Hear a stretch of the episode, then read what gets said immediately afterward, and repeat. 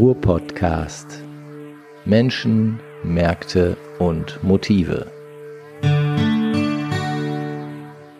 Ja, liebe Leute, ihr hört den Ruhr-Podcast. Mein Name ist Frank Zepp Oberpichler. Wie immer sitzen wir hier im schönen Duisburg. Leider immer noch zu zweit nur im Studio, weil wir ja immer noch diese ähm, Corona-Krise haben und insofern natürlich auf die Sicherheitsabstände und Sicherheitsvorschriften eingehen. Mein Talkgast heute sitzt mir locker 1,75 Meter Entfernung gegenüber, wahrscheinlich sogar zwei Meter oder drei. Ähm, weil es viele äh, Zuhörer ja interessiert. Das Wetter heute ist sehr schön. Draußen ist es sonnig, aber kalt und windig, habe ich gemerkt eben gerade. Und ähm, ja, kommen wir doch zu unserem heutigen Talkgast. Mir gegenüber sitzt der Wilhelm Bommann, Geschäftsführer vom Einzelhandelsverband Duisburg-Kreis Wesel. Ist das so richtig? Ist richtig, Frank. Ja. Wetter stimmt übrigens auch. Wetter stimmt übrigens auch, das ist super. Da, da schließt sich direkt meine allererste Frage an, und zwar äh, Einzelhandelsverband Duisburg, Kreis Wesel und Handelsverband NRW Niederrhein e.V. Wo sind denn da die Unterschiede? Also im Prinzip waren wir bis vor ein paar Jahren Einzelhandelsverband Niederrhein. Wir mhm. haben uns vor vier Jahren tatsächlich im Rahmen bundesweiter Aktionen umgenannt. Das heißt, der Handelsverband Berlin heißt Handelsverband Deutschland. Mhm. Dann haben wir auf Nordrhein-Westfalen-Ebene den Handelsverband NRW. Und wir sind an sich laut Vereinsregister Handelsverband Niederrhein. Okay. Und als Handelsverband, äh, ich meine, kann man sich ja jetzt auch an fünf Fingern ähm, abzählen, vertretet ihr die ähm, ja, Anforderungen, Rechte etc. pp. der Einzelhändler oder geht das über den Einzelhandel hinaus? Also unsere Keimzelle ist nur der Einzelhandel. Mhm. Also wir vertreten praktisch gesehen von dem kleinsten Kiosk bis hin zum größten Einzelhandelsunternehmen in der Bundesrepublik. Das sind unsere Mitgliedsbetriebe. Mhm. Was man wissen muss, alles freiwillig. Das heißt, mhm. jeder kann bei uns beitreten, kann aber auch wieder, wenn es passiert, austreten. Wie viele Mitgliedsbetriebe habt ihr denn aktuell? Wir haben rund 800 Betriebe, die ah, wir ja. in Duisburg mhm. und im Kreis Wesel haben. Das heißt also schon eine gute Mischung mhm. eben zwischen großen, kleinen und manchmal auch, äh, ja, ich sag mal, Mini-Unternehmen. Mhm. Wäre denn jetzt zum Beispiel so ein Unternehmen wie, wie Amazon, die ja auch gebaut haben am Niederrhein, sind die auch Mitglied oder können die gar kein Mitglied werden? Wenn ein Betrieb Einzelhandel betreibt, Amazon ist ein Online-Händler, mhm. betreibt also Einzelhandel an den Letztverbraucher, könnte also Mitglied in der Organisation sein oder werden. Mhm. Wichtig, äh, er hat bis jetzt immer gesagt, wir wollen nicht Mitglied werden, mhm. weil man hier sagt, wir haben amerikanische Systeme mhm. mit zum Arbeitgeberverband wie ihr. Da holen wir uns die Gewerkschaft ins Haus. Also das will man dann nicht. Äh, wahrscheinlich, äh, wenn man es aus äh, durch deren Brille beobachtet, auch aus gutem Grund. Was ist denn eure Aufgabe so als Einzelhandelsverband? Also wir sind in der Tat ein klassischer Arbeitgeber- und Wirtschaftsverband. Mhm. Die Keimzelle ist übrigens hier in Duisburg am 11.11.1902 gewesen. Oh. Also gleiches Datum wie der MSV. Mehr ja, oder weniger. Her. Ja, man Ein muss Schelm, wer Übles dabei denkt. Man muss das wissen. Also, äh, Aber 11.11. .11. ist ja schon mal ein gutes Datum. Ist ein gutes Datum, finde ich auch. Also. Wird wahrscheinlich ordentlich begossen hinterher. Ist nicht überliefert. Ja, nee, ist klar. äh, wichtig ist, ich sage mal, und das ist die Hauptaufgabe, wir sind im Arbeits- und Sozialrecht sehr stark. Das mhm. heißt, alles, was mit Tarifen zusammenhängt, alles, was mit arbeitsrechtlicher Betreuung zusammenhängt, das ist ungefähr die eine Hälfte unserer mhm. Arbeit. Ja, und die andere Hälfte ist tatsächlich Stadtentwicklung, Lobbyismus für den Handel, für den lokalen Einzelhandel, damit dieser, ja, ich sag mal, vernünftige Wettbewerbsbedingungen einerseits hat, aber mhm. auch eben ein vernünftiges Auskommen für uns alle wichtig. Mhm. Und äh, vorhin ist mal im Vorgespräch mal das Wort Corona gefallen. Mhm. Wie wichtig unsere Städte sind, das hat man jetzt aktuell gesehen. Ja, gut, ich meine, äh, man, man kommt um dieses Thema ja aktuell gar nicht drum rum. Ne? Machen wir uns nichts vor, wir sind immer noch mittendrin. Ähm, viele Forscher, Wissenschaftler etc. überbieten sich ja mittlerweile in der Langfristigkeit dieser Krise. Also ähm, anfänglich sprach man von einigen Wochen, jetzt äh, äh, zwischendurch sprach man von einigen Monaten, mittlerweile spricht man von zwei bis drei Jahren, die ähm, diese Krise anhalten soll. Wie siehst du denn jetzt ganz akut die Situation für den Einzelhandel vor Ort. Also die meisten ähm, Einzelhändler durften ja wieder aufmachen. Ähm, seit zwei, drei Wochen ist das der Fall. Ähm, letzte Woche kamen, glaube ich, dann die großen Flächen auch dazu. Aber wir haben es ja auch mit einer Situation zu tun, wo Einzelhändler, die häufig ja eh schon äh, sehr äh, ähm, auf Kante genähten Umsätze ähm, haben, ähm, dass die jetzt einfach fast zwei Monate quasi ihr Geschäft ähm, schließen mussten. Wie viele Läden machen denn vielleicht gar nicht mehr auf? Oder wie, wie sieht die Situation aktuell vor Ort aus?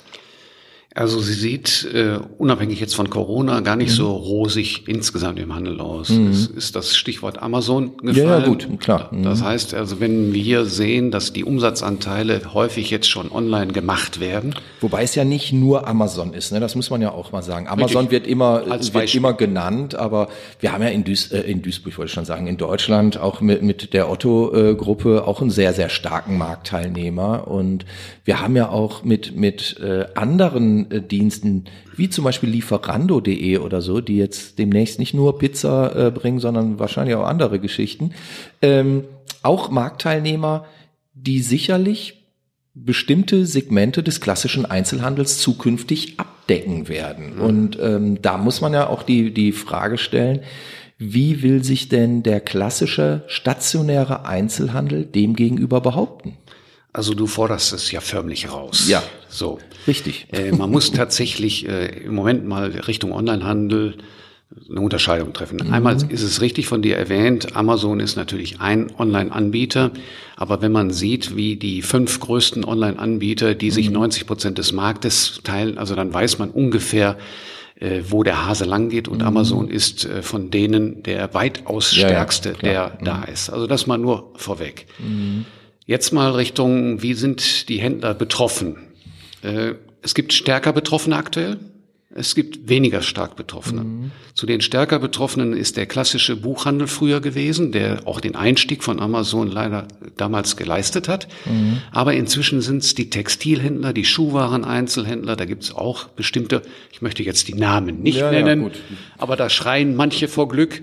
Ja, gut, ging ja durch die Medien ne, in den letzten Wochen. So, ja. dass man da eben sagt, da sind die Umsatzanteile, ich sag mal, bis zu 30 Prozent, ja, ich sag mal, im Online-Bereich. Mhm. Und das bedeutet, dass die Fachgeschäfte, die ursprünglich diese Branchen vertreten haben, in den letzten 20 Jahren zu 50 Prozent, muss man sich vorstellen, mhm. zu 50 Prozent abgenommen haben. So, das mhm. ist die eine Geschichte.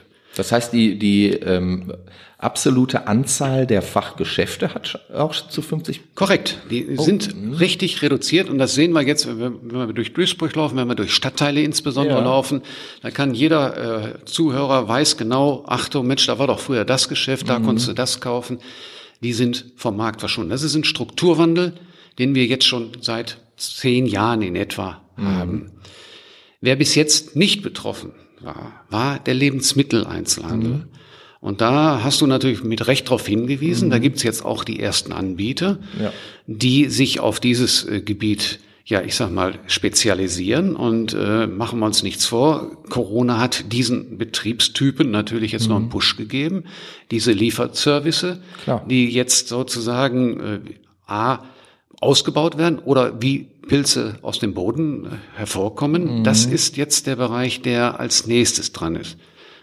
Schmunzette am Rande, was die noch nicht können, ist zu sehen, was bei uns im Kühlschrank ist. Mhm. Das heißt, das ist die nächste Stufe, kann ich sagen. Dann sind unsere Kühlschränke vernetzt im Haus und dann geht die Post richtig ab, wenn dann auch noch die Lieferkette. Gut, aber das ist ja auch nur noch äh, ein kleiner Schritt. Also ich weiß, ich war bei äh, vor fünf oder sechs Jahren wurde ähm, in Duisburg auf dem Campus der Uni das Inhouse 2 vorgestellt oder äh, war es das Inhouse 1 erst, aber äh, da wurde halt genau diese Technik schon präsentiert.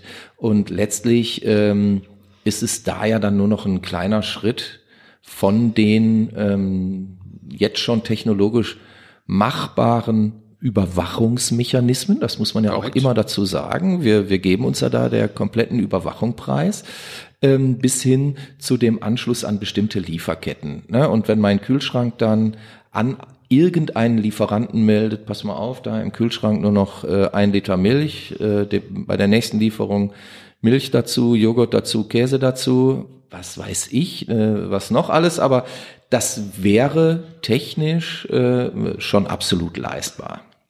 Vollkommen richtig. Ich sage mal, technisch ist das überhaupt kein Problem. Es läuft übrigens auch sicher und zuverlässig. Also die mhm. Markteinführung hat bis jetzt noch nicht geklappt, weil wir als Deutsche natürlich immer noch gerne fühlen, schmecken, riechen, was mhm. die Waren anbelangt. Also ja, zum Glück. Ja, äh, kann man wirklich sagen zum Glück. Mhm. Das heißt also, das ist noch was wir wollen. Das heißt, wir gehen doch noch gerne in den Supermarkt unseres Vertrauens, gucken uns die Äpfel an, damit wir mhm. nicht das Paket haben, wo ein Apfel möglicherweise angetickt ist und drei nicht. Mhm. Und das kann man natürlich dann im Geschäft, Supermarkt noch verhindern. Aber die Technik ist da. Und äh, mhm. das ist im Prinzip äh, zwar nicht der Blick in die Glaskugel, aber wir gehen davon aus, dass in den nächsten 15 Jahren sich auch im Lebensmitteleinzelhandel einiges verändern wird. Mhm. Vielleicht eine Bemerkung, darf ich noch? Ja, klar. Das kann in manchen Fällen sogar hilfreich sein. Mhm. Wenn wir heute in unseren Supermarkt oder den Discounter des Vertrauens aufsuchen, muss man heute fast in vielen Fällen ins Auto steigen. Es gibt aber auch Bevölkerungsteile, die immobil sind, die mhm. auch das nicht mehr können. Besonders wenn wir da jetzt an zu Pflegende denken, ne? So, Sowas. Mhm. solche Dinge. Und wenn man das mhm. mal sieht, dass wir A, auch älter werden und auch die Bevölkerung mhm. sozusagen versorgt werden muss, dann können natürlich auch solche Lieferdienste in Ansätzen also auch die Lücke schließen, die vor Jahren gerissen worden ist, als der Supermarkt weggezogen ist oder ganz früher als der Tante Emma Laden mhm. weggezogen ist. Trotzdem möchte doch der, ähm, ich sag mal, mündige Bürger, der nicht bewegungseingeschränkt ist, der sich ähm, in seiner Stadt bewegen kann und will, der möchte doch auch eine gewisse ähm, ja, Aufenthaltsqualität in seiner Stadt sehen. Und ähm, von daher denke ich ja immer noch, dass es viele gute Gründe für stationären Einzelhandel gibt. Ähm, wie geht der äh, Einzelhandel denn heutzutage darauf ein? Also ich habe manchmal, wenn ich, wenn ich auch wenn ich mit Einzelhändlern spreche, die ja im, jeder für sich irgendwie total nett sein mögen und so, aber mir, mir fehlt da ganz häufig eine Vision fürs eigene Geschäft. Also ich, ich höre teilweise auch von, von erschreckend jungen Leuten, die irgendwie ein Ladenlokal aufgemacht haben, dass sie sagen, ja, ich schließe doch meinen Laden morgens auf, das muss doch reichen. Also spitzbübisch formuliert, das reicht überhaupt nicht mehr, nur morgens die Tür aufzumachen und mhm. sagen, heute Abend habe ich so und so viel Geld in der Kasse. Das gibt es nicht mehr. Wenn unsere Einzelhändler, und da muss jeder für sich überlegen, mit welchen Methoden er das macht, mhm nicht kapiert hat, dass das kein Selbstläufer ist, sondern dass er sich sozusagen für den Kunden immer wieder interessant machen muss. Er muss vernünftige Ware haben. Mhm. Er muss auch vernünftige Schaufensterauslagen haben. Wenn man das mal durch die Stadtteile geht, dann muss ich manchmal auch sagen, Innenstadt geht auch, manchmal mhm. nicht. Dann sieht das gar nicht so attraktiv aus, wo du dann als Verbraucher sagen würdest, Mensch, ist das schön, geh mal rein, guck mhm. mal nach, was haben die denn für Ware? Also es sind mehrteilige Aufgaben, die der Handel machen muss. Und wir müssen es lernen, trotz aller Mitbewerbersituationen, dass mein Nachbar, Einzelhändler nicht mein Konkurrent ist, mhm. sondern dass wir miteinander vor Ort sind. Mhm. Sie sollen nicht darauf äh, spezialisiert sein, wie kann ich dem eins auswischen, sondern wie kann man den Standort gemeinsam attraktiv machen mit unserem eigenen Branchenmix, den wir vor Ort haben, mit den Vorteilen der Nähe, wenn man mal an die mhm. Ortsteile denkt, wo man eben das Geschäft des Vertrauens vor der Tür hat. So, das sind so Punkte, wo da der Handel deutlich lernen muss. Und ein letztes, ich sehe, du holst schon tief Luft für die nächste Frage. er muss auch über Digitalisierung nachdenken. Mhm. Das ist ein Thema, was jetzt auch leider durch Corona jetzt noch mal in den Fokus gerückt ist. Also wie kann ich meine Geschäftsprozesse im Einzelhandel machen? Muss ich eigentlich mhm. EC-Karten, das ist ja auch Digitalisierung letztendlich, mhm. nicht mal äh, überprüfen und kontaktloses Zahlen äh, einführen? Oder habe ich überhaupt ein Warenwirtschaftssystem? Mhm. Also das sind alles Dinge, Klammer auf, das sind aber Schularbeiten der Händler vor Ort. Äh, das ist nicht die Schularbeit des Verbrauchers. Und da kann ich nur sagen, jeder Klick tut weh. Mhm. Gut, aber jetzt ähm, wenn du solche Themen ansprichst wie Warenwirtschaftssystem, ähm, äh, elektronisches äh, Zahlen, dann muss ich ganz klar sagen, ich dachte, das wurde vor 20 Jahren schon gemacht. Man glaubt es nicht. Es ist gar nicht so weit verbreitet, wie man denkt. Ähm, mhm. wenn man jetzt äh, tägliche oder die Güter des täglichen Bedarfs kauft, gang und gäbe. Mhm. Wenn man äh, große Filialunternehmen oder überregional Filialunternehmen gang und gäbe. Mhm. Das Thema ist da natürlich präsent, da brauche ich nicht mit ankommen. Aber wenn wir in Duisburg haben wir rund 2200 Geschäfte. Mhm. Und wenn ich dann mal die großen abziehe, dann bleibt eine Riesenzahl von kleinen über 1500, wenn man mal die Filialisten und alles abzieht. Ja. Und die müssen das überlegen. Wir wollen nicht, ich sage jetzt mal, dass die so abgehängt werden, nur weil sie Technik scheuen mhm. und ich sage mal Geschäftsprozesse nicht vernünftig durchführen können. Dann haben sie einen Wettbewerbsnachteil und dann wird es schwierig. Mhm. Welche Chance hat denn der ähm, kleine Einzelhändler, der jetzt möglicherweise gar nicht mal in der City ist, sondern in so einer Nebenlage, in, in Duisburg-Buchholz beispielsweise, da mhm. äh, Münchner Straße oder sowas. Mhm. Ne? Also da sind ja so, so klassische Nebenlagen, äh, ähm, äh, Lokalitäten. Welche Chance hat der denn noch, sich zu behaupten? Also Erstmal müsste ich, wenn man mir die Frage, ich sag mal, in einem anderen Zusammenhang mhm. stellen würde, also im Zusammenhang mit dem Einzelhandelskonzept für Duisburg, ja. Mhm.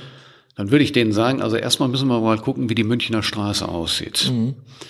So, und wenn wir jetzt die Münchner Straße langlaufen, von der U-Bahn-Station an der Düsseldorfer Landstraße mhm. bis hinten runter zur Autobahn A59, dann müsste man heute feststellen, bitte denkt dran, ich habe gerade gesagt, 50 Prozent der Geschäfte Fachgeschäfte haben wir verloren. Gibt's schon nicht mehr, ne? Mhm. Dann wird man sehen, dass diese Geschäftsstraße in den 50ern im Wachstumszeitraum mhm. gebaut worden ist und mhm. auch die Geschäftslokale entsprechend lang waren. Da müssen wir überlegen, genauso wie in der Altstadt Süd, mhm. sind diese Flächen überhaupt noch mal bespielbar, zu gut Deutsch vermietbar für mhm. Einzelhandel? Also Blick als erstes Münchner, Münchner Straße, möglicherweise zu lang, sondern muss es kapriziert sein um den Markt herum. Da mhm. sammeln sich die Geschäfte, Eisdiele, Cafés mhm. und auch die Schuhgeschäfte. So. Das ist der Blick von oben.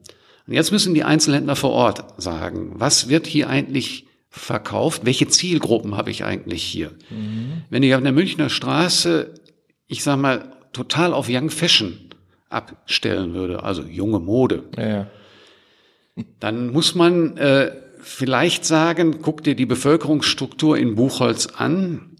Wie sieht die eigentlich aus? Ist die in der Masse unter 20? Hm, wird nicht ja, ganz. Kommt die überhaupt als Zielgruppe in Frage? Ne? Das, Richtig. Das ist ja das, was dahinter steckt. Mhm. So, da muss man, ich sage jetzt mal als Einzelhändler sagen, okay, äh, wie stelle ich mein Sortiment ein, damit ich also auch die Bedürfnisse mhm. befriedigen kann, die ich jetzt hier vor Ort vorfinde und die die Leute von mir erwarten. Mhm. Ähm, wir haben ja gesehen zum Beispiel, dass auf dem Sonnenwall, da gibt's ja viele inhabergeführte ähm, Einzelhandelsgeschäfte. Und auch dort hat man vor einigen Jahren mal versucht, so etwas wie eine gemeinsame Aktion oder ein, ein, ähm, eine Werbegemeinschaft aufzubauen. Das hat nie so wirklich funktioniert. Woran liegt das? Also ähm, versteht der, der inhabergeführte Einzelhandel sich automatisch immer als Konkurrenz oder ist man nicht willens oder bereit, zusammenzuarbeiten? Woran liegt das? Die schönste Frage aller Fragen. ich weiß ich nicht, ob die so schön ja, ist. Ja, äh, muss ich, ich muss ja mal ein Kompliment loswerden. Nein, also ich, Spaß beiseite. Äh, wir haben eine ziemlich genaue Transparenz, äh, wie der Einzelhandel in Duisburg aufgestellt ist mhm. als Verband. Und wir haben vor 15 Jahren in Duisburg 22 Werbe- und Interessengemeinschaften auf der Gesamtstadt gehabt mhm. oder in der Gesamtstadt. Davon haben wir heute noch zwölf. Mhm. Okay. Das heißt, es gibt keine Werbegemeinschaft mehr in Duisburg-La, es gibt keine mehr in Duisburg-Ruhrort, es gibt keine mehr in Duisburg-Huckingen, es gibt keine mhm. mehr in Bissingheim. Das heißt, da waren früher Einzelhandelsgeschäfte, mehrere am Standort, die dann eben gemeinschaftlich für diese kleine Keimzelle Bissingheim oder wie auch immer geworben hat. Es gab übrigens auch eine Werbegemeinschaft Sonnenwall, mhm. die mal aufgelöst worden ist und äh, ersetzt werden sollte nach Jahren durch die ISG, also eine Standortgemeinschaft. Mhm. woran liegt's? Es ist gar nicht so sehr die Mitbewerbersituation, sondern äh, vor Ort, ich darf das nochmal sagen, mhm. 50 Prozent der Geschäfte sind da vor Ort nicht mehr da. Die Budgets der Werbegemeinschaften wurden insgesamt kleiner. Die Ansprüche an Stadtteilfesten wurden höher und damit teurer. Sicherheitskonzepte, wenn man noch neuere ja, Zeiten Klar. sieht, sind zu erfüllen. Und von daher ist es im Prinzip in vielen Fällen so bei den Werbegemeinschaften, Buchholz haben wir als Beispiel mal genannt, mhm. wo auch die Werbegemeinschaft gesagt, wir können keinen verkaufsoffenen Sonntag mit einem Stadtfest mehr stemmen, sondern wir müssen eine Abendveranstaltung machen, um unsere Kunden hier hinzuholen. Mhm.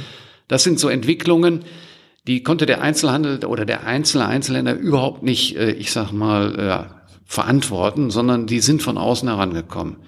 Und es gibt ein weiteres, das muss man natürlich fairer auch, fairerweise auch sagen, wenn die Umsätze nicht da sind, mhm. dann tut der ein oder andere Euro, den man in die Gemeinschaftskasse hinein tun soll für eine Werbung, wo man nicht weiß, was da hinten rauskommt, weh. Und das ist so eine Entwicklung, die haben wir in der Gesamtstadt, die haben wir übrigens nicht nur in Duisburg, die haben ja. wir auch woanders. Nee, also äh, Duisburg steht äh, jetzt hier ja auch nur stellvertretend äh, ähm, für, für die unterschiedlichen äh, Städte, ähm, um die du dich ja auch mhm. letztlich ähm, kümmern musst.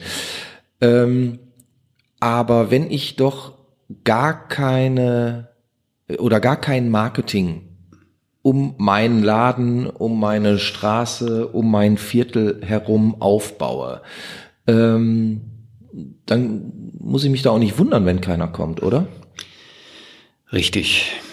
Ich muss jetzt leider wieder mit den Kosten anfangen. Mhm. Wenn man es aus betriebswirtschaftlicher Sicht, darf man nur einen bestimmten Prozentsatz des Umsatzes für Werbung ausgeben. Mhm. Und da ist der Einzelhändler natürlich gefordert und kriegt auch entsprechende Angebote wo setze ich meine kleinen zwei Prozent vom Umsatz mhm. eigentlich ein? Mache ich da Printwerbung? Mache ich Handzettel? Mhm. Mag ich das in Gemeinschaftswerbung? Gehe ich im Online-Bereich und werbe da?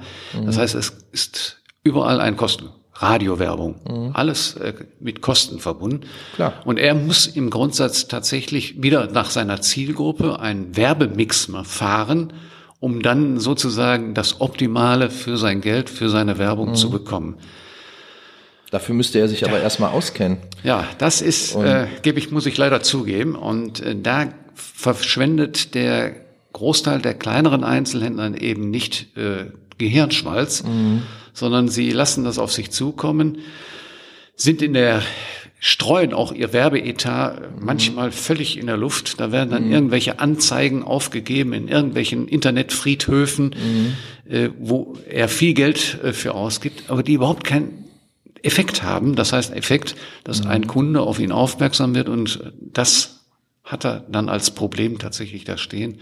Also ein bisschen Schutz, aber auch ein bisschen äh, muss er tatsächlich äh, mal überlegen, wo sind meine Zielgruppen, wie kann ich meine Werbung mhm. einsetzen mhm. und das effektiv. Ja, jetzt weiß ich ja auch aus eigener Erfahrung äh, und auch aus der Erfahrung als Agenturmensch jetzt, dass es gerade im Einzelhandel auch immer wieder ähm, Personen gibt, die glauben, wenn sie einmal eine Anzeige schalten, dass dann sofort das ganze Jahr über irgendwie eine gewisse Auslastung im Laden festzustellen ist. Und das ist natürlich hanebüchener Unsinn.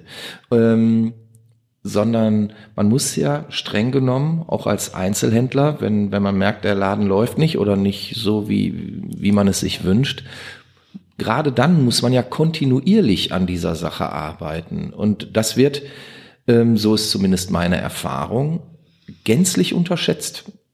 Es gibt ganz wenige ähm, äh, ganz wenige Marktteilnehmer hier und ich denke mal, das brauchen wir nicht auf Duisburg äh, oder Wesel äh, äh, oder Essen, Oberhausen zu beschränken, sondern ich vermute mal, das ist in der Region relativ ähm, gleichförmig, dass äh, ähm, dieser gesamte Bereich des Eigenmarketings nur sehr, sehr, sehr stiefmütterlich behandelt wird. Frank, ich mach's kurz. Kann ich unterschreiben. okay. ja, dann jetzt stehen wir da mit unserem Glück. Jetzt hast du das unterschrieben. Ja, das ja, also wie, wie ist äh, dem denn beizukommen? Kann, kann da geholfen werden oder ähm, möchte man das gar nicht? Also Es kann geholfen werden. Wir mhm. bieten ja auch als Verband regelmäßig, ich sag mal, Seminare an, äh, wo wir über Werbung reden, mhm. wo auch eben Fachleute sagen, wie wichtig ist eigentlich Werbung für mein Unternehmen. Mhm. Äh, das ist so die erste Botschaft, die der Einzelhändler erstmal aufnehmen muss. Mhm. Dann kommt das große Thema, hat er sich die Zeit genommen, um da auch, dann teilzunehmen an mhm. solchen Geschichten? Will er sich da ein, in diesem Fall fortbilden, mhm. weiterbilden oder auch neue Anregungen holen? Ja, und das ist dann auch wieder so ein Punkt, wo dann sagt der Einzelkämpfer vor Ort, ich habe überhaupt keine Zeit, so ein Seminar zu buchen. Mhm. Das ist eine schlechte Entschuldigung, das lassen wir auch nicht gelten, weil wir mhm. solche Kurse auch zum Beispiel samstags spät abends anbieten oder mhm. sonntags anbieten mit Dozenten, mhm. die dann eben den Händler so ein bisschen aufrütteln sollen, das zu machen. Aber da krankt es daran. Mhm. Äh, dann kommt natürlich der kleine Einzelne, ja, ich muss die Buchführung machen, ich ja, muss mein Dings. Äh, das heißt, er wird überlappt vom Tagesgeschäft und hat für solche Dinge, die äußerst wichtig an sich sind, nicht die Zeit. Oder er nimmt sie sich nicht. Manchmal muss man ja auch sagen, aber wenn er die Zeit doch nicht hat, ist er dann nicht einfach falsch in seinem Job? Nein, er macht ja sein Einzelhandelsgeschäft aus Freude. Das muss man ja auch mal offen sagen. Also wenn die alle nur noch zerknirscht wären, dann hätten wir nicht die 2200 Geschäfte in Duisburg. Okay. Gut, aber auch aus Freude kann man doch zum Beispiel sich mal um den äh, äh, Fortbestand seines Geschäftes äh, auch kümmern. Ja, vollkommen richtig. Mhm. So, und dann geht's schon wieder los. Was muss er eigentlich beachten? Fortbestand mhm. meines Geschäftes. Wenn ich jetzt 35 bin, mhm. habe mein Geschäft seit sieben Jahren, dann mache ich mir sicherlich solche Gedanken tatsächlich, äh, wie kann ich das jetzt die nächsten 15, 20 Jahre machen. Mhm. Dann kommt der nächste Einwand. Wie lang läuft eigentlich mein Mietvertrag äh, hier in der, an meinem Standort? Mhm. Muss ich da überlegen, muss ich dann auch zukünftig damit rechnen, dass die Umsätze weiter zurückgehen? Also hat er einen betriebswirtschaftlichen Zwang. Also überlegt er dann. Dann haben wir die Gruppe derjenigen, die jetzt Mitte 50, Anfang 60 möglicherweise sind, die sagen, mhm. ja, meine Kinder sollten es ja besser haben, die haben alle studiert, die wollen mhm. alle mein Geschäft nicht übernehmen. Auch der steht dann vor der, wie gebe ich das denn einem Nachfolger mein Geschäft? Gibt es überhaupt Nachfolger? Mhm. Das heißt also, da kommt ein Strauß von Dingen, die die vielen Einzelhändler hier vor Ort haben, die sie lösen müssen, Probleme, mhm. die sie lösen müssen. Ja, und dann kommt die Entscheidung, äh, wenn ich denn noch 20 Jahre machen will. Und der, glaube ich, das ist die mhm. Zielgruppe, der sagt dann, okay, muss ich andere Werbung machen? Wie sieht mein Werbemix aus? Mhm. Wie kann ich mein Geschäft hier auch noch vernünftig in 10, 15 Jahren betreiben. Okay, jetzt gab es ja ähm, verschiedene ähm, Modelle, um diese Angebote, die der Einzelhändler ähm, hier vor Ort äh, beispielsweise hat, ähm, so ein bisschen zu beleben. Ne? Ich erinnere mich, vor, vor drei Jahren oder so wurde diese ähm, App vorgestellt, Locally, das ähm, sollte sowas wie so ein ähm, ja, Einzelhandelsverzeichnis sein und man sollte dort äh, seine Veranstaltungen und Produkte einstellen können für den Einzelhändler kostenlos. Ähm, er hatte natürlich die Möglichkeit, bestimmte Produkte zu highlighten. Das wäre dann wieder kostenpflichtig gewesen aber im, im Grundzug erstmal kostenlos. Man wollte damit so die gesamte Einzelhandelsregion abbilden, wenn ich das richtig erinnere. Es wurde im Vorfeld ähm, viel Aufwand betrieben und es war von vornherein Rohrkrepierer. Woran liegt denn sowas dann? Warum wird das dann nicht angenommen? Mm, wir haben jetzt aktuell auch Corona-bedingt, muss man sagen, viele lokale Plattformen, die plötzlich aus dem Boden gestampft werden. Mhm. Angefangen von Apps bis hin zu anderen Instrumenten, wie man den lokalen Wirtschaftsbereich stärken kann. Die App, die du jetzt angesprochen mhm. hast, äh, hat von vornherein daran gekrankt, dass es zwar, jetzt korrigiere ich so ein bisschen, äh, ich sag mal, als Einzelhändler eine Visitenkarte hinterlegen konnte in ein mhm. Verzeichnis, Telefonbuch oder wie man mhm. immer das nennen mag. Das war kostenfrei, aber sobald er letztendlich etwas mehr haben wollte, kostete es Geld. Mhm. Und jetzt muss man auch ganz offen sagen, das kostete dann wieder im Monat, hört sich dann immer äh, wenig an, 30 Euro, äh, die dann ein zusätzlicher Prämieneintrag kostete. Mhm. Das macht pro Jahr 360 Euro. Und jetzt mhm. bin ich wieder beim Mix, wo gebe ich meine Werbekosten hin? So. Mhm. Der zweite Fehler war, also neben den Kosten, die mhm. sehr hoch waren, dass die Zielgruppen wieder nicht erreicht worden sind. Wenn man mhm. diese App, wenn sie vernünftig gemacht waren, sonst hätten wir das von vornherein nicht mitgemacht, aber mhm. wir wollten ja sagen, okay, das muss was werden, mhm. sollte eine Multifunktions-App sein. Alles, was in Duisburg passiert, jeder, der morgens früher mal die Zeitung aufgeschlagen hatte, sollte morgens als erstes um 8.30 Uhr diese App aufrufen und sagen, hallo, hallo Duisburg, hier bin ich. Äh, ich will Geld ausgeben. Ich will Geld ausgeben. Ich will heute ins Theater. Ich will ja. heute mit der DVG fahren. Ich möchte wissen, wann Sperrmüll hier in meinem Ortsteil kommt. Mhm. Sollte also im Grundsatz viele Informationen leicht zugänglich für den Nutzer und so interessant sein, dass eben um 8.30 Uhr mhm. pünktlich alle die App machten. Und mhm. das war im Grundsatz nicht gegeben. Sie war zu kompliziert, mhm. das muss man auch ganz offen sagen. Äh, sie war nicht nutzerfreundlich. Äh, und von daher haben wir dann irgendwann auch mal als Verband gesagt, okay, das wird nichts mehr, das wird ein Rohrkrepierer, wie mhm. du schon gerade gesagt hast, und haben uns daraus zurückgezogen. Mhm. Auch neuere Ansätze, muss man auch ja, sagen. Es gibt ja jetzt Chinlo oder wie das Ding Richtig. heißt. Ne? ist schon wieder auf dem Weg, eben nicht diese Akzeptanz als ja für den Nutzer zu haben. Mhm. Das heißt also auch da haben wir jetzt praktisch gesehen wieder das Thema, wer nutzt das eigentlich?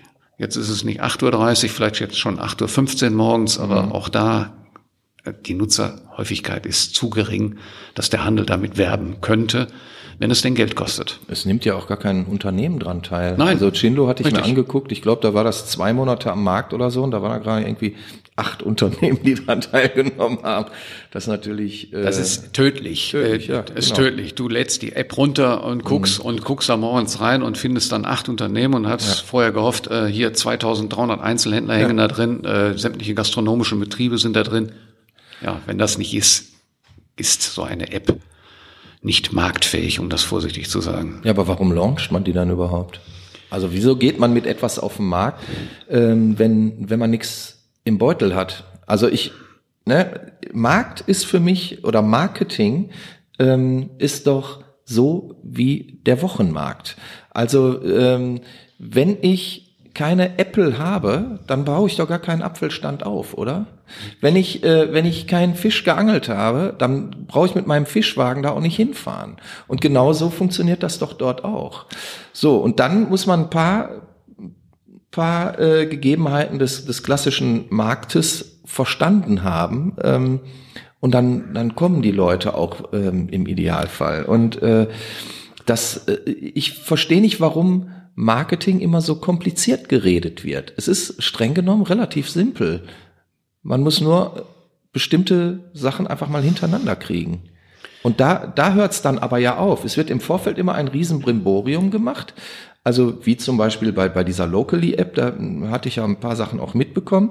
Und dann, dann wird's auf den Markt geschmissen im wahrsten Sinne des Wortes und dann kümmert sich keiner mehr drum. Beziehungsweise dann passiert nichts mehr. Aber eigentlich geht dann die Arbeit doch erst los. So, dann ist aber keiner mehr da, der die Arbeit machen kann, dann fühlt sich keiner zuständig, dann gibt's kein Budget dafür, dass einer die Arbeit macht und, und, und, und, und. Und schon ist so ein Ding äh, den Bach runter. Ich weiß ja, du bist kein Autogrammsammler. Ich würde dir jetzt das zweite Mal die Unterschrift so. geben. ja, aber woran liegt denn das? Ich meine, das, das sind doch eigentlich äh, relativ ähm, Nehmen wir mal App Klare 1. Gegebenheiten. Locally App. Mhm. Äh, wer hat die gemacht? Die Uni Duisburg-Essen. Ja, mit, ein mit Hilfe Professor, aus. Ein Professor. Ja. X, sage ich jetzt mal, alles gute Ansätze, mhm. aber die eben diese betriebswirtschaftliche Abläufe, das, was dahinter ist, nicht so im Fokus hatten, sondern die haben ein Produkt gebracht, was eben, wie wurde das jetzt gerade gesagt, äh, das ist mhm. der Fischer, der kein Fisch zu verkaufen hat. Mhm. Die zweite App, wer hat die gemacht? Studenten, mhm. die gefördert worden sind vom Land NRW, die sich sozusagen auch damit beschäftigen. Alles wohl gemeint und vernünftig äh, angedacht, aber eben nicht zu Ende gedacht. Mhm. Und das sind die Punkte, wo man dann wirklich sagen kann, wenn eine App vernünftig sein muss und soll, dann muss sie an die Zielgruppe gehen. Sie mhm. muss so interessant sein, dass ich jedes Mal Lust habe, wie die Wetter-App meinetwegen oder wie andere Apps, die wirklich, äh, ich sag mal, häufig genutzt werden. Aber wenn das nicht passiert, mhm. dann sind die Nutzer sehr schnell wieder dabei, drücken aufs Knöpfchen, warten auf das X, bis die App dann wackelt und dann sind die Apps wieder vom Handy verschwunden. Ja, ja, sehe ich ähnlich. Okay, jetzt ist so eine App aber auch äh, ist ja eigentlich nur ein kleines Ding. Also das kann ja keine keine wirkliche Lösung für ein strukturelles Problem sein in in einer Stadt, in einer bestimmten Einkaufslage. Wie ähm, wie müssen wir uns denn Stadt zukünftig vorstellen? Also äh, Corona äh, zeigt ja eines sehr deutlich, dass man sich letztlich prima ernähren kann, ohne in ein Geschäft zu gehen, ne, wenn man die, die ganzen Lieferdienste äh, nutzt. Ähm, Corona zeigt aber auch auf der anderen Seite deutlich, und ich denke, dass das ist ein, ein Aspekt, der meines Dafürhaltens noch viel zu wenig betrachtet wird, die Menschen haben ja Bock auf Gemeinschaft. Die Menschen haben äh, Lust darauf, rauszugehen und etwas zu machen. Und ähm, wo können sie das tun? Wo sind diese öffentlichen Plätze? Wir haben doch hier Platz ohne Ende. Wir könnten diese Plätze doch anbieten. Ähm, warum versagt Stadtentwicklung an solchen Stellen? Warum bekommen wir es in Duisburg seit vielen, vielen Jahren zum Beispiel, und ich könnte jetzt auch andere Städte nehmen, ist jetzt völlig egal, also Duisburg steht jetzt einfach nur als Beispiel dafür da. Warum ähm, wird hier wirklich versagt, wenn es darum geht, eine entsprechende Aufenthaltsqualität äh, ähm, zu schaffen? Wobei es ja vor dem Forum dort tolle Ansätze gibt und das auch sehr gelungen ist, muss ich ja sagen. Aber es zieht sich dann, wenn man die Königstraße weiter runter geht oder so, es trägt nicht fort. Also ähm, und da da verliert es sich ja dann auch komplett. Ich hole tief Luft. Ja, bitte. Ist ja genug da. Danke. Äh, Stadtentwicklung, muss man sagen, ist ein langfristiger Prozess. Natürlich. So, äh, das passiert nicht von heute auf morgen, sondern das passiert über zehn Jahre. Dann merkt auch der Verbraucher plötzlich, Mensch, hier war früher alles anders. Mhm. Es ist äußerst schwer für eine Stadt, die nicht auf alles Zugriff hat. Mhm. Sie kann dann Rahmenbedingungen setzen, sie kann äh, sagen, wie es zum Beispiel um das FOC im Bereich oder DOC mhm. im Bereich äh, des, äh, der Duisburger Freiheit der Fall war. Äh, wir wollen da die Entwicklungen haben. Mhm. Das war die falsche Entwicklung damals und die Duisburger haben es richtig mehrheitlich zumindest richtig entschieden. Mhm. So, aber das hemmt natürlich dann auch Entwicklungen, die links und rechts ist, weil man bei solchen Leuchtturmprojekten nie weiß vor Ort, wie läuft das eigentlich hier an meinem Standort irgendwann ab? Habe ich überhaupt noch aus diesem Gesichtspunkt eine Zukunft in Hamburg, in Meidrich, in mhm. Homberg? Also wird so eine Stadtentwicklung gebremst. Mhm weil solche Leuchtturmprojekte oder vermeintlichen Leuchtturmprojekte hemmen. Das ist das eine. Das zweite ist, auch in der Stadt, wenn dann der Prozess in eine andere Richtung läuft. Man hat uns ja auch immer gesagt, ja, wo investiert ihr denn jetzt mhm. eigentlich? Äh, was ist denn jetzt? Macht ihr denn nichts? So, dann werden natürlich für den Zuhörer oder Leser, je nachdem, wer äh, sich da beteiligt, äh, Szenarien von neuen Projekten gesagt, die mhm. eine Innenstadtentwicklung vorantreiben können. Mhm. Dann geht das natürlich unter, dass tatsächlich am Hauptbahnhof Mercator Wann inzwischen entstanden ist. Da mhm. geht das dann plötzlich unter, dass am Schwanentor ein Hotel entstanden ist oder ein großes Bürogebäude. Mhm. Dann geht das unter, dass andere Entwicklungen, sage ich mal, eingestielt sind, wie das Mercator Quartier, aber nicht vor heute.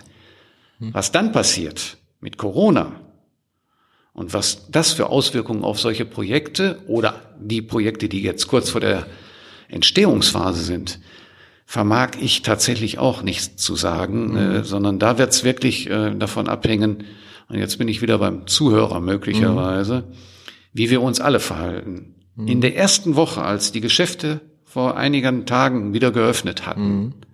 hatte man den Eindruck, dass viele Bürger gesagt haben, Mensch, jetzt können wir endlich mal wieder in die Innenstadt oder in unser Stadtteil gehen. Mhm. Wir brauchen jetzt nicht an der Sechseenplatte rumlaufen. Nee, wir können jetzt mal ein bisschen Urbanität schnuppern wieder. Mhm. Das würde ja dafür sprechen, dass man jeden zweiten Monat die, die Stadt zumacht. Ja, äh, das hört sich flapsig an, äh, aber genauso schnell wie dieses Gefühl bei vielen war, haben wir natürlich jetzt auch wieder festgestellt, wir haben noch nicht die Frequenz in der mhm. Innenstadt oder in den Stadtteilen. Die Leute haben keine Lust, obwohl sie es können, mit Mund- und Nasenschutz in die mhm. Umkleidekabine zu gehen und sich im neuen Frühlings- oder Sommerkleidchen dahinzustellen und dann sagen sie, das sieht aber öde aus äh, mhm. und gehen wieder raus. Das sind so Dinge, wo ich gedacht habe, einerseits macht das Hoffnung, weil viele jetzt gemerkt haben, ein bisschen fehlt uns, nachdem die Geschäfte mhm. zu hatten. Aber jetzt haben sie plötzlich Angst, Stimmungsfrage, mhm. in die Innenstadt zu gehen, 1,50 Meter Abstand, Mund-Nasenschutz, soll ich denn da überhaupt hinlaufen? Hm, mhm. Komm, kannst du einfach haben. Das sind jetzt die großen Unbekannten auch für die Stadtentwicklung. Wie verhalten wir uns demnächst? Kaufen wir noch mehr online? Mhm. Ist ja bequem. Ob es günstiger oder besser ist, Lassen wir mal jeden selbst entscheiden. Aber das sind jetzt so Punkte, wo auch, ich sag mal, wir jetzt bei Gutachtern mal, mal angefragt haben, sagen, mhm. Wir sind mit unserem Latein vor Ort am Ende. Was passiert denn jetzt, wenn, und das ist jetzt kein Scherz, wenn weitere 20 Prozent der Duisburger Geschäfte und in der Nachbarschaft wegfallen mhm. durch Corona? Das heißt, noch weniger. Davon Geschäfte. geht ihr aus, also 20 Prozent? Äh 20 Prozent der Geschäfte werden das nicht richtig überleben. Mhm. Im gastronomischen Bereich wird das noch schlimmer werden. Mhm. Äh, das ist die Ja gut, das Frage. kann die Duisburger Innenstadt ja nicht treffen. da ist ja. ja kaum Gastronomie.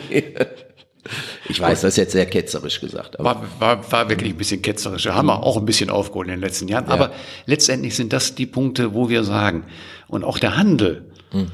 hat gemerkt, uns fehlt die Gastronomie im Prinzip als Pendant zum Einkaufs-Shopping-Erlebnis. Ja, also das heißt, man merkt das jetzt mhm. auch. Die Leute sitzen nicht draußen und können nicht draußen sitzen. So, und das ist natürlich dann auch Frequenz. Also von Normalität sind wir jetzt nicht nur in Duisburg, sind wir noch weit entfernt. Mhm. So, wir wollen ja hoffen, dass, dass wir äh, alle diese Krise äh, in gewisser Weise überstehen und dass auch ein äh, möglichst hoher Anteil an Einzelhandel, ähm, an, an Gastronomie, an Hotellerie etc. pp. überlebt und ähm, beständig auch weitermachen kann. Ähm, braucht es dann nicht trotz alledem ähm, für Innenstadtlagen oder für große äh, Nebenlagen komplett andere Konzepte, um attraktiv für den äh, Konsumenten zu werden? Halbe Unterschrift. Na, ich habe da schon ein bisschen ganz. was also Jetzt mache ich mit Vor nur mit dem Vornamen. Äh, Konzepte ja. Was wir brauchen praktisch bei Stadtentwicklung nach Corona mhm. ist, äh, dass wir wissen, dass stationärer Handel eine Chance hat. Mhm. Es wird auch eine Chance geben, da bin ich mir ganz sicher, dass Start-ups Unternehmen sozusagen jetzt auch mal, also Leute, die sich selbstständig im Einzelhandel selbstständig machen mhm. wollen, äh, auch mal überlegen, in gute Lagen zu kommen, mhm. weil jetzt plötzlich auch die Mieten in guten Lagen erschwinglich sind oder der Vermieter auch mal auf die Idee kommt, mal solche Unternehmen zu stützen. Wobei ich da auch gerade äh, aktuell Meldungen von, von der deutschen Start-up-Szene äh, gehört habe, dass viele äh, Start-up-Unternehmen auch der Corona-Krise zum Opfer fallen werden. Ne? Richtig. Also ich sag mal, die Spreu vom also Weizen dünnt sich ja komplett dünnt sich aus. aus. Das mhm. dünnt sich aus. Aber das haben wir ja jahrelang, äh, ich sag mal, feststellen müssen, dass also bei bestimmten Lagen die Vermietung, wenn es um Handel ging, mhm. nicht gewünscht war, weil eben die Spielhalle, äh, ich sag mal, äh, deutlich mehr Miete gebracht hat, weil eben ein Filialunternehmen den mhm. besseren und sichereren Mietvertrag, vermeintlich sicheren Mietvertrag gebracht haben. So, aber wenn da auch in der Vermieterstruktur, mhm. und wir haben ja noch auch private Vermieter, erkannt wird, dass man jetzt vielleicht auch mal wieder auf Null stellen muss und mal auch jüngeren Unternehmen aus dem Handel oder mhm. mit guten Ideen, die müssen natürlich auch ein bisschen standfest sein, die dürfen nicht beim ersten Gegenwind wie heute draußen ja. äh, umkippen, aber dass man denen dann auch die Chance gibt, ja, ich sag mal, in guten Lagen Geschäfte zu machen. Und das ist, glaube ich, die Chance, die wir haben.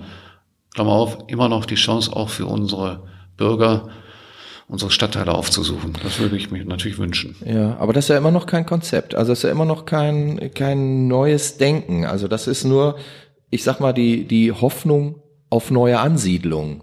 Letztlich muss man doch bestimmte Lagen anders anbieten. Also so äh, sehe ich das zumindest. Also es muss doch eine äh, äh, Form geschaffen werden, die, die eine Aufenthaltsqualität bietet, okay, die vielleicht einen Entertainment-Baustein hat, die ähm, ja mit Sicherheit einen Gastronomie-Baustein hat, die äh, Kultur bietet im öffentlichen Raum. Ähm, eine Anlaufstelle ähm, muss es sein, wo man einfach Bock drauf hat, hinzugehen und äh, dort seine, seine meinetwegen Shoppingbedürfnisse befriedigen kann, aber letztlich auch ähm, ja eine Form von Entertainment, Infotainment, wie immer man es ausdrücken möchte, bekommt. Und äh, diese Ansätze sehe ich hier überhaupt nicht. Also ich sehe sie auch nicht in allen mhm. Bereichen. Das ist schwierig, aber dann sind wir wieder beim schnöden Mammern, mhm. also beim Geld letztendlich. Ja, äh, so ein Konzept muss erstellt werden. Wir haben vorhin über die Werbegemeinschaften, mhm. die wir in Duisburg hatten, gesprochen, wie viel wir heute nur noch haben. Das heißt also, wenn vor Ort nicht das finanzielle Polster da ist, um mhm. solche Konzepte, die ja dann auch Geld kosten werden, äh, ja, umzu anzudenken und dann mhm. umzusetzen, das ist ja nochmal ein zweiter Schritt mhm. nach dem Andenken, äh, dann wird's tatsächlich schwierig. Also vielleicht entwickelt sich ja dann, nimm mal die Münchner Straße, jetzt mhm. mal dass die sagen, okay, lass uns doch mal zusammenhonken. Das muss ja nicht ein teures Konzept sein, sondern da gibt es ja vielleicht ein paar kluge Leute vor Ort, die mhm. sagen, Mensch, guck mal, so können wir das machen. Äh, das sind vielleicht so dann kleine Keimzellen vor Ort, die dann wirken. Ich würde mir auch wünschen, dass das im Bereich der Tonhallenstraße besser aussieht. Ich mhm. würde mir auch wünschen, dass die Friedrich-Wilhelm-Straße, ich sag mal, und Friedrich-Wilhelm-Platz einen Push kriegen. Ja. Als an sich schöne Adresse, die Duisburg auch hat. Mhm. Äh, aber jetzt im Moment äh, denkt da keiner dran. Mhm. Gut, wie, wie, siehst du denn ähm, die ähm, Entwicklung, sag ich mal, der nächsten zehn Jahre? Also was, was muss statt ähm, deiner Meinung nach in zehn Jahren haben? Und damit meine ich jetzt nicht eine bestimmte Stadt, sondern Stadt an sich als Gebilde, ähm, um attraktiv zu sein für, für ein kauffreudiges Publikum. Oder konsumierfreudiges, also muss ja jetzt noch nicht mal ein Warenkauf sein, kann ja, kann ja auch äh, was anderes sein. Mehrere Faktoren, mhm. die da eine Rolle spielen. Also erstens müssen Handelsstandorte so attraktiv sein von der baulichen Substanz, von der Äußerlichkeit, von der Aufenthaltsqualität, mhm. dass sie, äh, ich sag mal, Lust machen, äh, ich sag mal, diesen Stadtteil oder diese Straße aufzusuchen. Das ist der mhm. eine Punkt. Das zweite ist, äh, der Handel muss für sich entscheiden, das hatten wir vorhin, kann ich hier überhaupt das verkaufen, was sozusagen meine Zielgruppen anbelangt. Klar. Sonst mhm. äh, hat er da nur eine flüchtige Bekanntschaft mit diesem Standort gemacht. Mhm. Das ist übrigens auch schädlich. Je mehr Fluktuation man in einem Einzelhandelsstandort hat, umso schneller geht er den Bach runter. Ne? Das mhm. ist so ein typisches Trading Down, wie das so schön ja, heißt. Gut, aber das der dann runtergeht. Mhm. Wenn wir aber in zehn Jahren gucken, äh, in fünf Jahren, so die Schätzungen, wird der Online-Bereich, also das, was man im Internet mhm. kaufen kann und sich nach Hause liefern lassen kann, wohl die Spitze erreicht haben. Mhm. Das heißt, dann wird der Markt so sein, wie er sich dann vielleicht in 10, 15 Jahren weiterentwickelt. Dann gibt es noch technische Innovationen, aber Gut, außen vor. Das heißt, Welchen Prozentsatz werden wir dann haben, so ungefähr? Also wir haben jetzt, wenn man es über alle Branchen mhm. sieht, einen Online-Umsatz von 10 Prozent. Hört sich wenig an, aber mhm. die Branchen, die ich vorhin nannte, Textil, liegen bei 30 Prozent, mhm. die im Online-Bereich verkauft werden. Das ist viel. Lebensmittel mhm. übrigens ein Prozent aktuell. Ja, ja, gut. Ist das will man vor Ort kaufen. Mhm.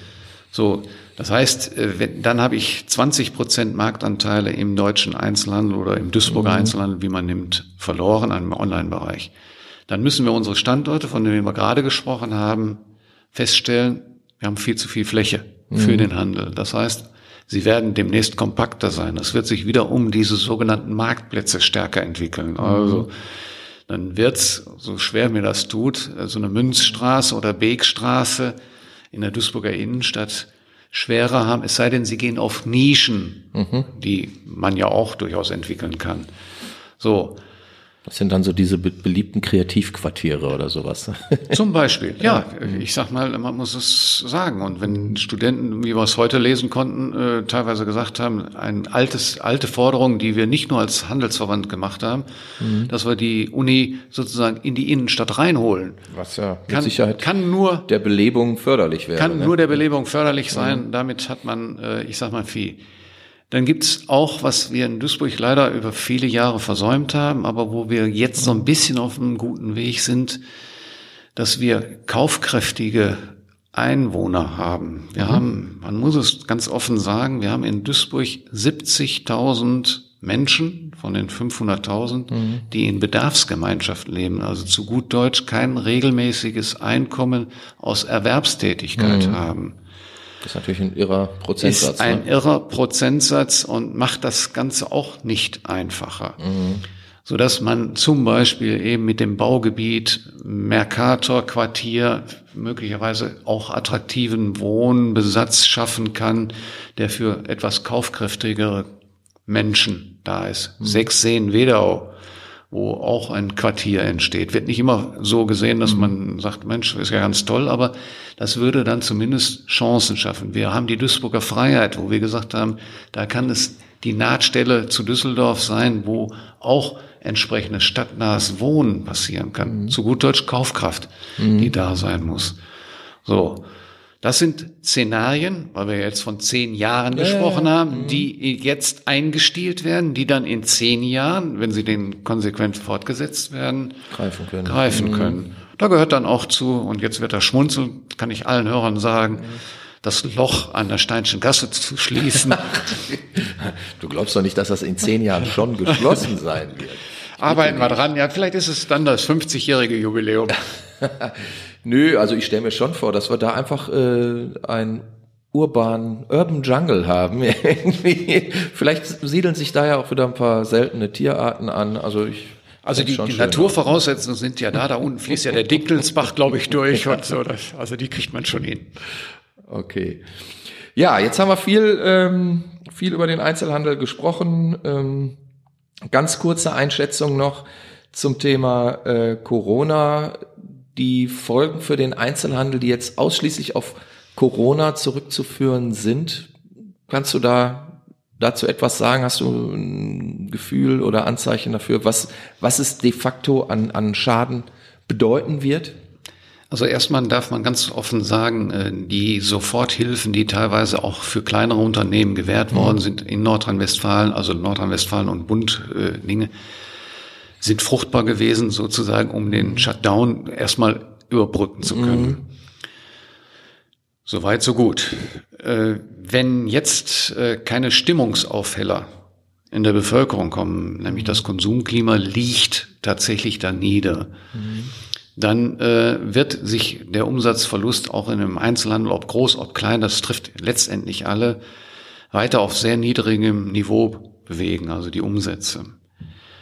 Dann wird Corona, ich sag mal, die vorhin genannten 20 Prozent der Betriebe sozusagen als, wie nennt man das in der Handelsbetriebslehre, Grenzanbieter, mhm. ja, stigmatisieren, zu gut Deutsch, sind dann nicht mehr lebensfähig. Und dann wird der ein oder andere, wenn Mietverträge auslaufen, wenn Mitarbeiter nicht mehr da sind, dann kommen nochmal die anderen Faktoren dazu. Dann werden diese wahrscheinlich dann ausscheiden in der Hoffnung, Start-ups oder andere, die dann mhm. vielleicht eine Chance haben, dann wieder hinten neu anzufangen. Okay, das heißt, wir sehen insgesamt keinen wirklich rosigen Zeiten entgegen im Einzelhandel. Nicht nur in dem Einzelhandel, sondern auch, weil eben die Begleithilfen sozusagen mhm. aus dem gastronomischen Bereich ja ähnlich getroffen oh. sind. Äh, das muss man ja genauso sagen. Also dieses Zusammenspiel, Urbanität, Einkaufen, sich verköstigen, mhm. mal ein kulturelles Angebot, ob Großkunst oder Kleinkunst. Mhm. Das sind ja Dinge, die letztendlich unsere europäische Stadt ausmachen. Und mhm. wenn die fehlen, dann ist das kein Orchester mehr für unsere Verbraucher, sondern dann haben wir nur noch Solisten. Und wenn die einsam an der Straße spielen, dann hilft das auch nicht so wirklich. Nicht so wirklich. So, jetzt letzte äh, äh, Aussage, aber bitte irgendwas Positives. Das war ja jetzt ein tristes Bild, was du gezeichnet hast. Ich meine, ich kann es sehr gut nachvollziehen und äh, die Zeichen sprechen ja für sich. Aber irgend, irgendwie noch so einen kleinen Lichtblick äh, am Ende des Tunnels. Ja, den gibt es, den haben wir vorhin gesagt. Und Gott sei? Dank wollen 80, 90 Prozent der Bevölkerung riechen, fühlen, schmecken und das Geschäft des Vertrauens aussuchen. Und Fachgeschäfte wird es immer geben. Vielleicht nicht in der ausreichenden Anzahl, aber sie wird es geben. Und da in Verbindung mit den Start-ups, die dann neu hochkommen, ja, dann unterhalten wir uns in zehn Jahren nochmal drüber. Ich wäre gern dabei, alles klar. Prima, ich bedanke mich bei Wilhelm Bommann, Geschäftsführer des Einzelhandelsverbandes ähm, Duisburg, äh, Kreis Wesel. Mein Name ist Frank Zepp Oberpichler. Ihr hattet den Ruhr-Podcast. Ich sage Tschüss, bis demnächst. Tschüss. Tschüss. Ruhr-Podcast.